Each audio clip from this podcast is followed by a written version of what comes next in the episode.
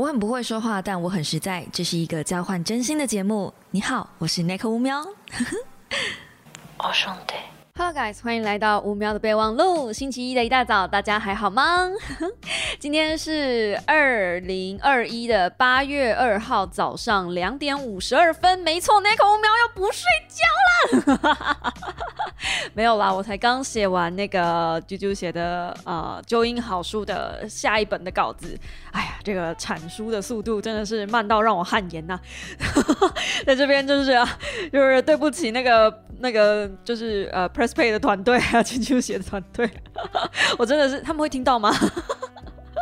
好的，好的，嗯，对，那嗯，在这个莫名其妙无人的地方下跪呢，其实好像也没什么用，所以我们不如就来聊我们今天想聊的吧，一点诚意都没有。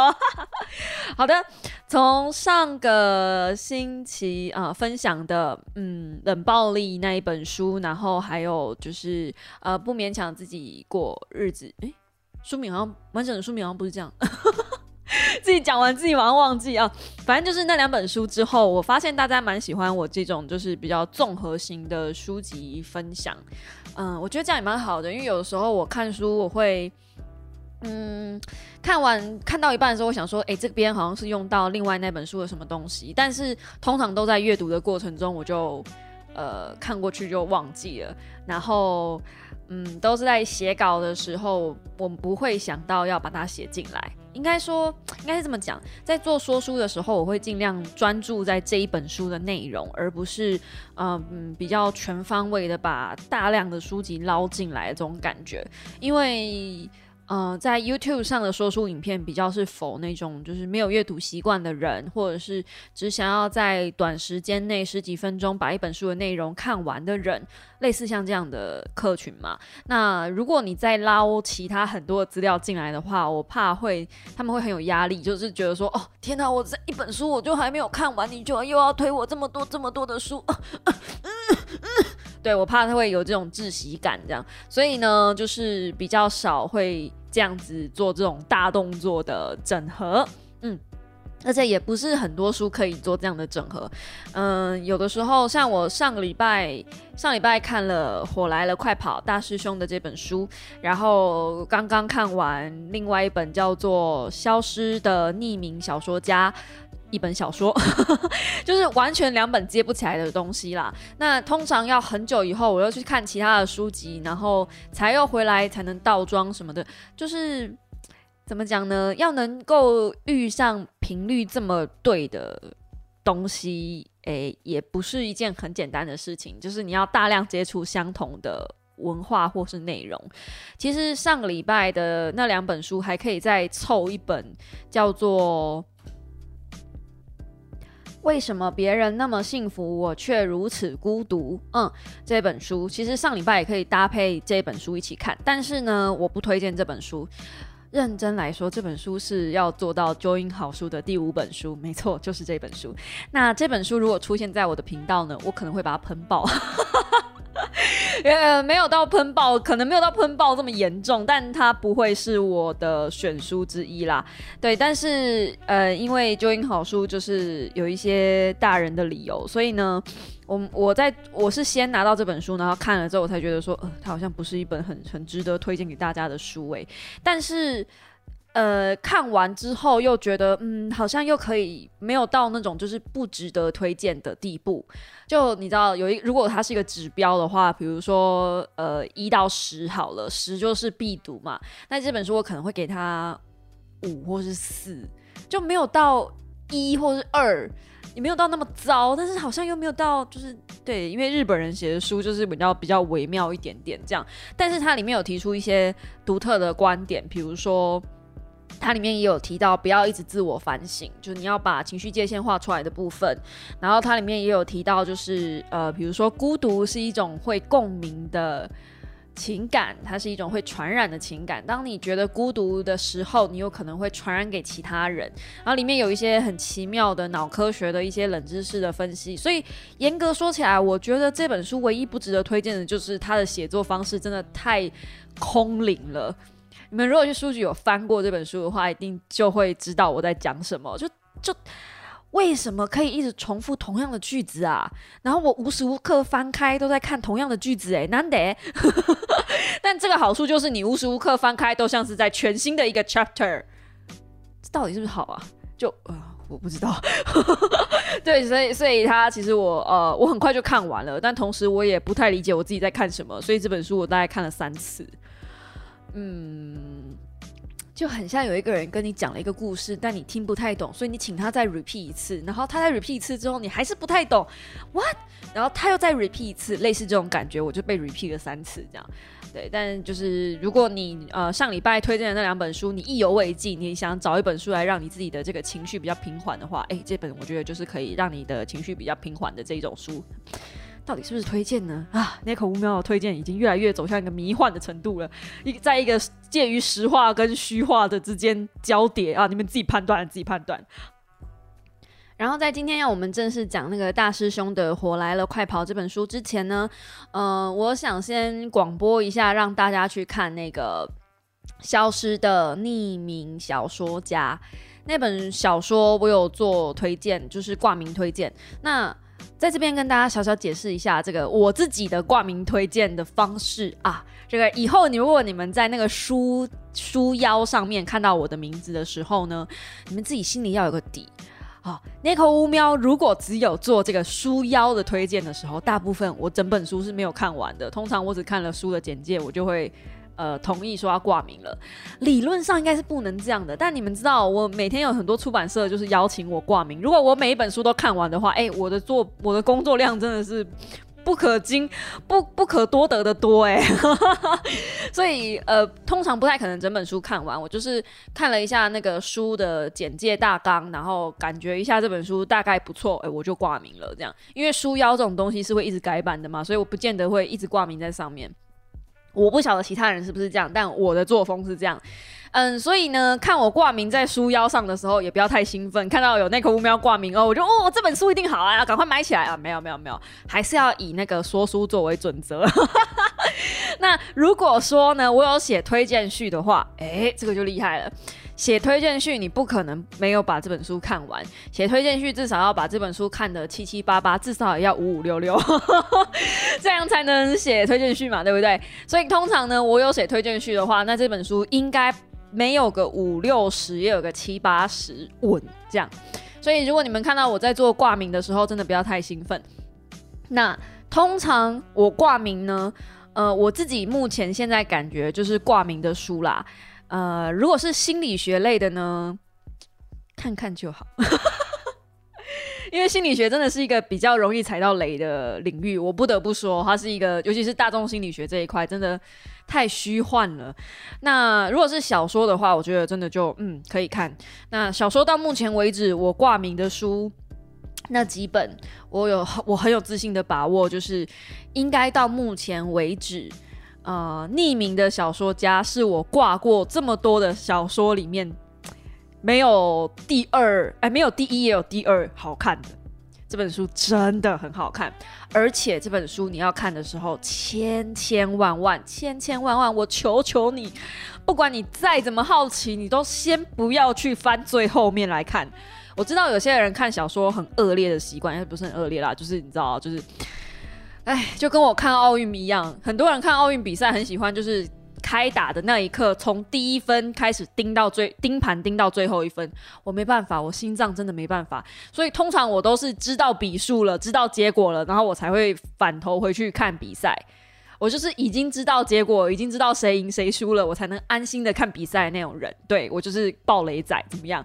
但是呢，这本小说真的、真的、真的、真的、真的，求求你不要这么做，你会后悔死，你会丧失很多、很多、很多、很多、很多、很多、很多多的阅读体验。相信我，Believe in me。然后。如果你最近就是心情不是很好啊，想要找一本就是爽书来看啊，啊，消失的匿名小说家那本书不但是有娱乐，能有享宴，还能有学习，有想法。哎，你要怎么样在一本小说里面找到这么多的元素呢？就是今今年夏天，就是给他匿名的小说家，没有工伤，but 那颗乌喵真心 using my heart 推荐。我我我通常小说是看完之后我就不会留实体书的人呢，所以这本书很遗憾的就是已经有被人家预定走了，就是。我看到一半在 IG 上分享的时候呢，大可爱就私讯说：“哎，这本书我本来也要买。”然后我就跟他讲说：“哎，你不要买，我看完借你。”这样，我是很乐意把我的书传承给别人的。所以呢，有听到这里，然后你刚好也是大可爱的朋友呢，呃，就去跟他预定好不好？我就这本书，我们就把它传下去，这样子，我就我就在那本书的书封面签名，然后大可爱就签名，这样，我们就看这本书能够签到呢，签到什么地方去？哎，我觉得这样也蛮有趣的啊，就是哎。这是不是另外一种文字重生计划？哇，小圈圈的文字重生计划哇！好的，那么在很喧哗喧闹的，就是工哎疑似工伤，但真的没有工伤，我对天发誓没有工伤的宣传完这个消失的匿名小说家之后呢，我们总算要来正式讲。活来了，快跑！那这本书呢，我有写推荐序啊，就是诚如我说，我有写推荐序。然后我也不是想要像一个变态粉丝那样子一直在宣传大师兄的书，其实人家的书也不需要我宣传了，他谁我谁。但是呢，这本书其实我看了，心中蛮多感触的。然后刚好这个礼拜，就是你们在听到 podcast 的这个瞬间的当下，我人应该在前往高雄的路上，嗯。或者是我准备在前往高雄的路上，或者是我正在收行李，反正要往高雄去处理一些呃家里面的事情，刚好跟爸爸有关系，这样很奇妙。就是在接到这本书，然后宣传这本书的时候，突然间又就是这个死去已久的人突然又复活回来找我，那种感觉。对，然后嗯，我在说书里面分享的是一百七十页的。呃，家哪一篇故事嘛，然后我在直播的时候其实也有讲过家这一篇的故事给我带来的震撼。那今天在 Podcast 里面呢，我就不分享这一篇了，就是家比寂寞比死更可怕这一篇。我觉得这篇就留给大家看，因为我已经在直播分享好多次，然后我也在呃说书里面也会分享这一篇，所以如果我在这里又分享这一篇的话，不免太免俗，好像搞得我没看过这本书一样。没有，今天要来骗大家眼泪的，准备好你们的卫生纸啊！今天要来讲这个八十五页这一篇叫照片，这篇我觉得比较私人，所以我这篇没有。嗯，在直播或是影片里面分享它，因为我觉得这一篇很，呃，从他的写法其实就感觉就是大师兄真的是内心从他的心里写出来，然后写到我心里这样子，heart to heart 这样。对，那他这一篇的副标题是“终究他还是活在我心中”，我不晓得我能不能偷偷的念一小段，但是这一篇主要的。章节是在讲说那个就是大师兄的爸爸火化的时候，那给不晓得大师兄这个是谁，就就是可能没有看我直播也没看我说书的 podcast 的专用的小猫一点啊前情提要，这样大师兄是一个嗯专门在写呃火葬场或者是呃接体员或者是长照工作这类型的书籍的。一个工作者，然后是宝瓶出版社的，因为宝瓶出版社很常会就是找各种不同的工作领域的工作的人来分享他们自己的工作经验。那大师兄就是一位这样子的人，在分享他自己呃在火化火葬场的工作经验。那这一篇是他嗯分享他当年火化他爸爸的时候。当然，他送走他爸爸的那个时候，他年纪还很小，还不是呃工作者，对，所以，嗯，他在讲这一些东西的时候，我的感觉是他带着难能可贵。的情绪吗？因为其实他的他写其他篇章的时候，我可以感觉他的情绪是没有这么多的饱满。可是他在写这个篇章的时候，情绪非常非常非常的饱满。嗯，那这这个章节叫做照片嘛？照片呢，就是因为他说他爸爸在火化的时候，葬仪社的人问他说：“你爸的照片还要留吗？”他想都不想，他就说要留。然后妈妈就说：“呃，照片放在家里面有很多忌讳什么东西的。”然后他就说：“嗯，老爸没有什么照片了，让我留着怀念他也好。”然后他就说：“他爸爸真的没有几张照片，所以他们在挑遗照的时候不好挑。”那就从这个部分开始导入说：“哦，他爸爸以前年轻的时候到他们家里面的生活，然后他对他爸爸没有什么印象，以及他爸爸嗯。”是一个怎么样的人？所以慢慢从这个章节、这个篇章之后，就开始揭露说，呃，他爸爸其实是嗯一个比较爱赌博的人，然后一直每一次都会拿着求职履历表说，我这一次一定会找到工作，但是没有一次真的有把这个履历就是丢出去，这样子就是没有没有履行自己的义务，这样。他说这句我会改，从懂事听到二十几岁，嗯，然后还跟他妈妈说，从你嫁给他听到他破产跑路申请家暴令，你还相信他会改吗？那这个其实都是，就是这我现在念其实都有点起鸡皮疙瘩，就是他的那个情绪，文字使用的情绪是。我可以感觉我人在现场，好像听到，就是站在那边看着，看着他爸爸说的那一句一句话，以及大师兄最后打了他爸爸的那个难过的程度。那，唉，嗯，最后爸爸中风了。然后他说很难过的就是他的医药费比他动不动之前就欠一大笔还便宜，我们家的经济甚至因此改善了。然后我看到这句话的时候，我就心里面想说，啊，我家也差不多，就是，嗯，我爸不是赌博，但是我爸很爱喝花酒，然后我爸也很爱，嗯，去打爬庆狗。对于我们来说，那个东西其实跟赌博没什么没什么两样了，尤其是对于一个没有收入的人来讲。那我其实没有什么资格多说什么啦，因为我没有拿钱回家嘛，我爸花的就是他自己当年留下来的钱，还有还有他妈妈就是我阿妈留下来的钱这样子。可是总是希望他能够为自己多想一点，因为就是那怎么讲呢？他当然他没钱的时候我。如果跟我要，我一定会拿。只是就有一种，嗯，因为我出生的时候，我爸就真的是顶天，就是日正当头、正旺的时候。我记得我们家最有钱的时候是，嗯，楼中楼挑高，可以在家里打羽毛球的那一种。但是就是一直被他。呃，各种的交际应酬嘛，然后，嗯，我想应该或多或少也有过，就是，哎呀，那种场那种场景一定，通常吃喝嫖不就后面接赌了嘛，所以我想或多或少一定一定有吧。然后他曾经也跟我说过，他的手机不见了，里面有一个人欠他六十万，估计也不会还了。就是他有很多这种酒肉型的朋友，我爸，所以我爸后面。晚年也是小中风，然后不太能到处跑的时候，我反而比较安心。我反而觉得说他在家，然后不会出去这样乱花钱，好像比较好，真的开销比较少。所以，当我看到他里面写这一句说老爸中风之后，医药费比他动不动之前就欠一笔债还便宜，我真的觉得 深有所感呢，因为。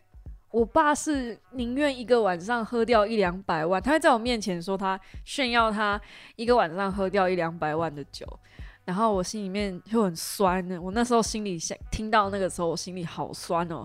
我就想说，哈，你一个晚上喝掉一两百万的酒，可是你女儿想要出国留学，或是想要想要去好一点的学校，你跟我说别别做梦了，这样就是那种心酸。嗯，当然，我觉得我拿我自己跟呃大师兄比，真的是呃孤秀比伯伯啦。对，诶，这句可以在这里用吗？就是我的情况其实比较好很多。大师兄的爸爸，这是到最后是没有办法帮他负担大学学业的，所以这个已经出书的名知名作家呢，哎，人家大学没有毕业啊，看看我这个大学毕业的在冲三小。嗯，所以也要在这边勉励大家啦，就是嗯，如果大师兄的起起步可以这样子，然后他今天可以做到这样子，也许我们的每一个人生在每一个不同的转弯处都会有自己的另一道火花，也不一定。嗯，我觉得用火花挺好的。然后我很感动的是，嗯，就是最后他说。以为曾经以为不拿照片我会忘记他，但是最后才发现，原来他终究还是活在我心中一辈子。嗯，然后在写这一支书的说说书的时候，我就特别去翻了一下我跟我爸以前的合照，我跟我爸真的长得好像哦，啊，还没有打肉毒的时候。还没有打肉毒的时候，我们是有一样的，就是那种很很饼脸的下巴。因为我跟我爸都爱吃牛肉，对我们家只有我们两个人吃牛肉。那从小吃牛肉的结果，就是你会拥有一双很壮硕的双下巴。因为那个需要嚼，你如果去打过肉毒，你就会知道，呃，打肉毒的时候他们会告诉你说，呃，尽量的少吃牛肉哦，就是那种，或是少吃一些牛肉干啊那种，或是少喝珍珠奶茶，哎，多谢肉毒杆菌，真的是让我戒掉珍珠奶茶，就是就是那样子的的的一个冲击吧，然后我就觉得，哦，我这辈子不可能忘掉我爸。我就像我以前说过的，我不可能原谅他对于，呃，应该说我不可能放下他对于我跟我妈做过的事情，尤其是他的妹妹跟他就有对他的妹妹，特别是他妹妹对于我们做我们家的人做的事情，然后嗯，但是我这辈子都不会忘记这个人，然后。嗯，我也很后悔，就是没有在他还活着的时候把这一份恨意解开，因为估计这辈子解不开了。你可能可能可以放下，可是你就会心中会有知道有一个有一个芥蒂在，就是你没有办法跟这个人和解了。也许对方不需要。或者对方需要，我不知道。我爸最后临终的时候，他是看了我最后一眼，然后我走出病房离开医院，过没多久，对方就护士就打电话来说：“哦，你爸爸刚刚走了。”所以，我很多人都说，你爸就是撑着最后那一口气在等你来看他，然后。我跟我爸的感情其实也很微妙。你要说感情不好吗？嗯，我不会讲感情不好，可是我不会讲我们感情好。我知道他喜欢什么，可是他不知道我喜欢什么。他是一个期待别人去了解他，期待期待别人去理解他的人。然后他一直也很需要有人去理解他，有人去嗯捧着他的人。然后我一直在我们家是扮演这样子的角色，我不觉得这个角色有什么不好，因为反正只要当我爸的夸夸群，我就可以有零用钱可以拿，为什么不好？但是你会觉得心中有一种空虚感，是你会渴望爸爸来爱我，可是我会一直没有办法获得那个感觉，可是这个是这辈子我都。没有办法去解开的一个伤，就是为什么？为什么你爱我的方式只能是用物质，而不是想到要对我好呢？为什么你理解我，或者是为什么你不会想要理解我，或者是为什么你不会想要站在我的立场，当一次我的爸爸，而不是老是要当我的兄弟呢？我觉得这是。这辈子我跟我爸，呃，比较可能我要下辈子了吧，就是才有办法去问他了，或者他可能因为老是跟兄弟在一起相处的关系，所以，嗯，所以他没有办法理解要怎么跟女孩子相处吧？是真的是不会有人带女儿去酒店的好吗？吴先生，你真的太夸张了。对，很抱歉，我刚刚哭成那样子，就是提到爸爸很难。很难不泪崩，你知道所以看这本书的时候，其实我是微微泛泪的。那要把它再念出来，你知道，就是过脑，然后又要从嘴巴再输出，哇，那个强烈的感受很可怕。这本书我觉得写了很多，就是家长之间的情愫，可以看到，嗯，大师兄虽然是想要写，就是前面他在写一些，就是一些呃。比如说天下无不是的父母啊，然后有一些小 baby 啊的那种，就是婴儿的尸体等等的，然后到后面提到他父亲的时候，我觉得这一本书完全完完全全就是从各种各式各样的角度打中我的泪点，让我哭到一个不行，真的很可怕。然后。顺便再讲一下，就是书的后面，呃，其实他有提到生前契约。那很有很荣幸的是，我昨天刚好参与到他们的 Clubhouse 的线上，然后跟小冬瓜还有大师兄稍稍聊了一下是关于生前契约的问题。就其实他们不是很认同这玩意儿。他们不认同，可以这样讲吗？应该是说他们比较建议，因为我自己有担心，我将来可能怎么样了，然后会没有办法有人帮我送终嘛。那大师兄自己他说他也他也有这样的担忧，所以他的做法是他找了一个真的很好的朋友，然后跟这个朋友说，如果我三天你没有看到我的话，没有发现我的动，就是没有没有看到我出现在工作场合，你就要。就是对打找电找人打电话来找我这样子，对，所以他等于是也有找一个好的朋友来去安排这件事情。那我其实也很怕我自己一个人在家里面怎么了，没有人发现。对，因为 嗯，我有一个宛如虚设一般的。这个可以在这里讲吗？虽然我结婚了，可是我老公宛如虚设一样，就基本上呢，嗯，我如果死在家里的话，他可能要一个礼拜过后才会发现，那个时候尸体都臭了，尤其是这种天气，对不对？所以比较担心。那我如果呃约身边的朋友的话，离我最近，真的是住的离我最近最近的人。离我最近最近的人，然后我敢去叨扰的人，我妈吧，在高雄。好好好像好像好一点点，至少我妈的话，她应该就是半天就会发现我女儿不见了这样，因为我妈就是时不时就会盯一下我，或者是看一下我的动态，然后或者赖我一下，就看我还没有活着这样。我妈非常担心我做了什么事情，对，而且她又是我一个人在家这样子，然后我妈这个动作其实我也在 check 她，因为她也是一个人在家，然后我们母女俩就是你知道一南一北的，然后每两个人都自己在家里，所以我真的觉得觉得哦，这个。这个婚真的是啊，搞死我！我如果没有结这个婚，我就下去陪他了。天哪！所以呢，怎么讲到这个？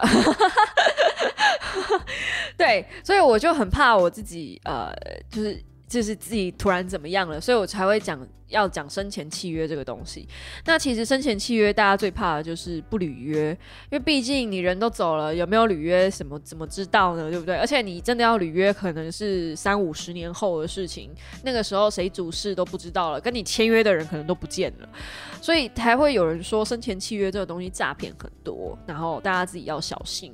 那与其去找生前契约，不如找一个嗯，就是你真的比较认识的朋友。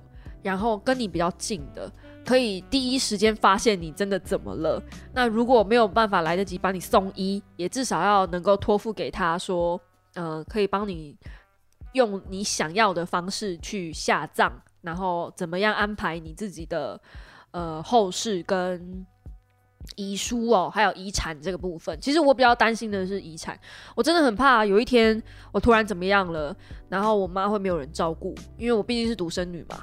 所以，我呃，我的继承顺位第一顺位我理论上是希望给我妈妈。那可是因为我已经结婚了，所以我有可能我自己在法律上的第一顺位可能会变成我老公。然后我真的是。我妈一直这个提醒我说，如果你怎么样了吼，爽都是爽到你老公，不会爽到你老妈，你知道吗？然后我心里面想说，对呀，怎么可以爽到我老公？我老公啥事都没有做，烂成这个样子还爽到他？我天，不行！现在唯一让我支撑、让我活下来的动力就是这个，不行，遗产绝对不能给他。这这个婚姻真的是有够良好，所以呢，提醒大家。有一个好的朋友是很重要的，然后养成写遗书的习惯也很重要。真的不要去害怕面对自己安排自己人生的最后这一程。我相信很多人到最后都会需要去安排自己的人生最后这一层的规划。当然，我前面讲的那时候是干，有一有一部分是干话，我不知道你们听不听得出来啦。就是关于老公这个部分，现在消毒还来得及吗？拜托告诉我来得及。就是呃。呃，老公，这个就是啊，对，好，算了。那总而言之呢，就当你就算你已经结婚了，你有另一半了，你有小孩了，也有可能你会是最后一个人，因为你知道的，你这这种事情就是没有在比先来后到的嘛，对不对？所以呢，万一万一你先送走了你的老伴，你是最后那个留下来的，你还是要面对自己一个人走的时候要怎么办呢？然后现在又少子化，再加上现在呃孤独世纪嘛，所以现在每一个人都是单身的状态的情况之下，又就有更高的机会，我们可以去安排自己的最后这一程的路程。嗯，台湾人好像蛮忌讳去做这种事情。其实很久很久以前，我在我的频道就有拍过我的遗书这种影片了。那个时候，我记得我被按到赞按超多，甚至还有人说看到这种影片就倒胃口，然后直接退订我之类的留言。这样，那其实我会觉得说。嗯，为什么我在拍遗书这个部分的时候，其实我也是想要留下来，把一个公开的记录。我我那时候很天真的以为，就是有一个公开的记录，然后留在公开的平台上，其实就可以当成一个完整的遗书过程了。那其实不是，一定是要有法律认证，你要找律师，然后要有有法院的诶。有没有法院的这个过程，我不是很确定。但是我很确定的是，你一定要去找律师，然后有律师帮忙协办这个遗书才能成立。也就是说，你不能在在自己家里面随便找一张纸，然后写一写，盖个章，签个名就就就就了事了。没有没有没有，这个东西还要经过第三方认证，它才有办法是一个完整的立遗嘱这件事情。那我其实有在想，我最近要去找时间做这件事，就是。把我自己的遗嘱给立下来。呃，我现在三十二岁，要三十三岁了。我不觉得我自己是一个健康的状态。从刚刚那个 K 笑的内容，你们这样一路听下来，这些 K 笑的内容，你们也感受得出来，这我不是一个健康的人，我是一个精神有点状态、精神状态有点问题的人。然后呢，我又处在一个不是很良好的环境底下，所以我不知道什么时候我会做什么事情。当然，我是希望这个东西，嗯，能够在至少三十年后才用到，活到六十几岁应该不过分吧？哈，对，当然是希望是这样。但是如果在还没有这个东西完成之前呢，嗯，我希望就是把我所有的。股票啊，有的没的啊，然后都可以留给我妈妈，至少让她可以无忧无虑的过完最后这一生。你知道，人只要少了钱的烦忧，后面很多烦忧其实都没有啦。啊，尤其是人生最后这一段，你说钱可以钱可以解决这世界上所有的问题吗？不一定，但是钱可以解决大部分的所有大部分的问题，我是这么相信的啦。不知道你是怎么想的呢？好啦，今天的就是五秒的备忘录就到这边告一个段落哦。就是火来了，快跑这样子分享这本书给你们。然后我有写推荐序，而且我排在第一个。我真的不知道我的排序为什么会在第一个。拜托出版社，不要下次不要这样子好不好？你们可以把我排在最后一个好吗？就是我知道我的名字开头是 N，然后除非除非前面有 A 开头，不然的话大部分的都就是我会在第一个。可是可是如果论那个论那个就是你知道的。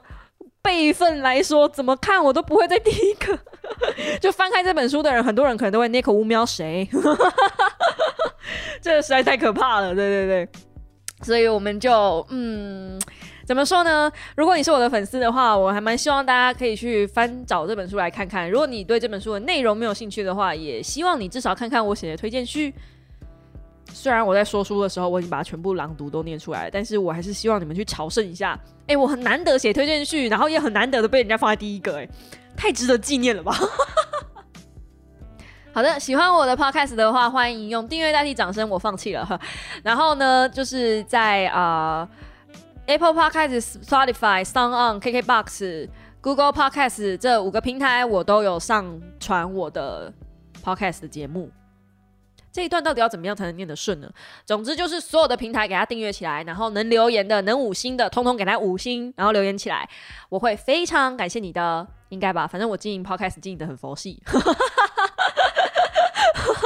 真的可以这样讲吗？真的没有问题吗？好啦好啦，我们就下个礼拜一同一时间说书，不是五秒的备忘录时间再见喽，大家拜拜呀。